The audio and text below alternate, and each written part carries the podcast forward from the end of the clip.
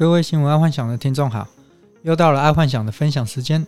今天我们来看第一则财经新闻：比特币价格飙升突破三万九千美元，传说亚马逊今年可能会接受比特币支付。亚马逊传出啊，在今年年底应该可以用比特币接受支付，这可能是比特斯拉接受比特币支付还要大的新闻，因为亚马逊可是全球配送电商。而且一旦亚马逊接受了比特币支付，那也就代表全世界几千万的亚马逊供应商也会跟进比特币支付，而且在这样的状况下可以减少汇差。然后这几千万的供应商跟全球几亿的消费人口，如果慢慢的都使用比特币的话，这个价值电锚效应可能会比特斯拉宣布买比特币还要来得强大。所以今天比特币就是狂飙到三万九千元。如果一旦这个事实如果是成真，比特币可能在明年应该就翻倍了。好，再来娱乐新闻，鼓励疫苗混打的是手段。曾国城叹，在台湾能活着就好。目前台湾终于因为现实问题接受了混打。本来爱幻想是要等 BNT 疫苗进来，但目前卫福部已经宣布未来可能会开放混打。爱幻想第一时间就打了 AZ，毕竟当初爱幻想在爱幻想的 Podcast 就说过嘛，如果台湾愿意开放混打，那爱幻想应该会尝试混打，不然爱幻想首选还是莫德纳跟 BNT。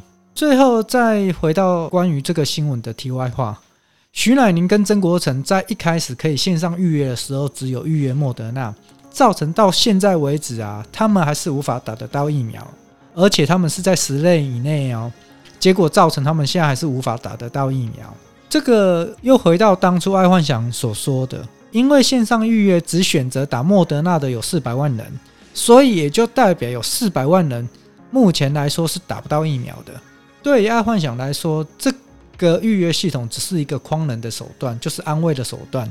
自从知道保持距离 APP 跟那个十连制简讯都是参考用，基本上对预约系统来说，爱幻想。也觉得这是就是纯粹安抚人心，毕竟一旦预约之后就是等等等，但等到何年何月却不知道。这一个曾国城跟徐乃麟就是一个最佳的例子。好，再来是运动新闻，杨勇伟金牌战一个举动，日本作家感动，象征台日签判。杨勇伟得到柔道银牌，真的是台湾之光，而且瞬间也变成所有女生心目中的小鲜肉，他的 IG 也暴增当中。看来可以让杨勇伟代言一些健身或者是瘦身之类的相关产品，毕竟目前还在风头上，加上粉丝二十几万，并不是一个小数目。但相对来说，目前杨勇伟的代言费可能又会往上升了一级。突然拿了银牌，然后粉丝又二十几万，这个代言费可能不少。如果以如果以十块钱乘一个粉丝的话，那至少有两百多万的代言费。好，再来国际新闻，氧气瓶不足，巴厘岛成疫情炼狱。印尼现在整体医疗设备啊，整体不足之外，氧气也是严重不足，就跟当初的印度一模一样的状况，所以造成黑市跟假货啊，在市面上一直流窜。看来在未来，就算台湾开放旅游后，东南亚国家可能也不是一个旅游首选。目前的 WHO 的统计概况就是说，全球都有缺疫苗的状况，尤其是东南亚。以东南亚要达到所有的五成施打率，可能要明年年底。所以到明年年，台湾就算可以出国了，应该也不会去东南亚，因为到明年年底，可能东南亚才有五成的施打率，所以这还蛮严重的啦。那至于，日本、美国、欧洲现在又因为变种病毒又开始第二波的或第甚至第三波的那个疫情感染，所以哪时候到头真的是不知道，有点麻烦。好，再来第二则国际新闻：混打 AZ 及辉瑞疫苗，韩国研究抗体增加大概六倍。现在除了欧洲有混打的报告之外，韩国的混打报告也出来了。整体来说，混打的抗体是不错的。但对于 Delta 变种病毒，韩国的报告却是跟欧洲不太一样。总的来说，混打其实是一个不错的选择。因为虽然台湾是因为疫苗不够而被逼着混打，但有一个重点：现在全球混打大多是 AZ 混打 BNT 或莫德纳。至于莫德纳或 BNT 是否要混打国产疫苗，还不知道可不可行。这可能是卫福部还没松口要不要混打的原因。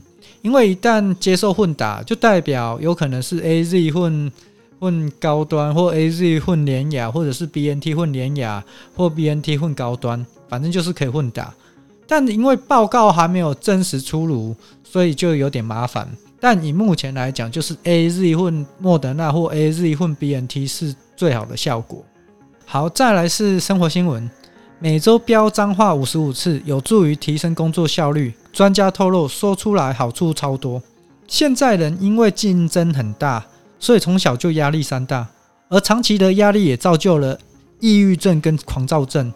而如果可以利用脏话去让心理的压力泄压的话，其实算是蛮高的 CP 值。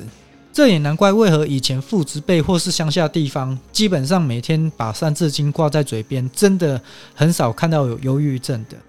像爱幻想自己本身的孤障啊，差不多每三句就有一句问候对方父母的话。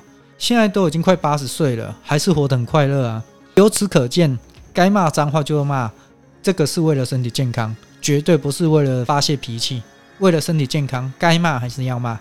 好，再来是健康新闻：幼猫幼犬可以喂牛奶吗？专家说营养不到位，比较难以消化。爱幻想今天才知道，原来刚出生的小猫小狗还是不要给他们喝牛奶比较好。这个有点颠覆以往的观念。虽然不知道这是不是真的，还是饲料公司出来的广告效果。但这个在商场上还蛮常见的，尤其是医院的药品更是如此。但全世界做的最好的广告还是糖，没错，糖就是最美丽的毒药。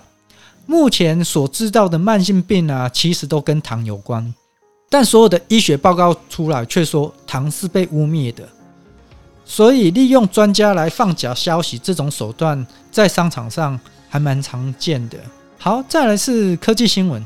Google 控九二版本发布，全新的网络钓鱼检测技术快五十倍。Google 的最新版本有网络钓鱼检测技术，这个对于爱幻想这种网络小白来说，真的是天大的福音。毕竟很多时候真的是不小心点进去网页的，或者是被骗进去的。虽然说钓鱼系统也只是把资料捞出来而已，但这种感觉真的有点不爽。毕竟这就好像回到家，忽然有个陌生人坐在家里等你一样。现在有新的这种控的检测钓鱼技术啊，这真的方便很多。今天爱幻想就跟各位听众分享到这，记得帮爱幻想按赞加分享哦。晚安，拜拜。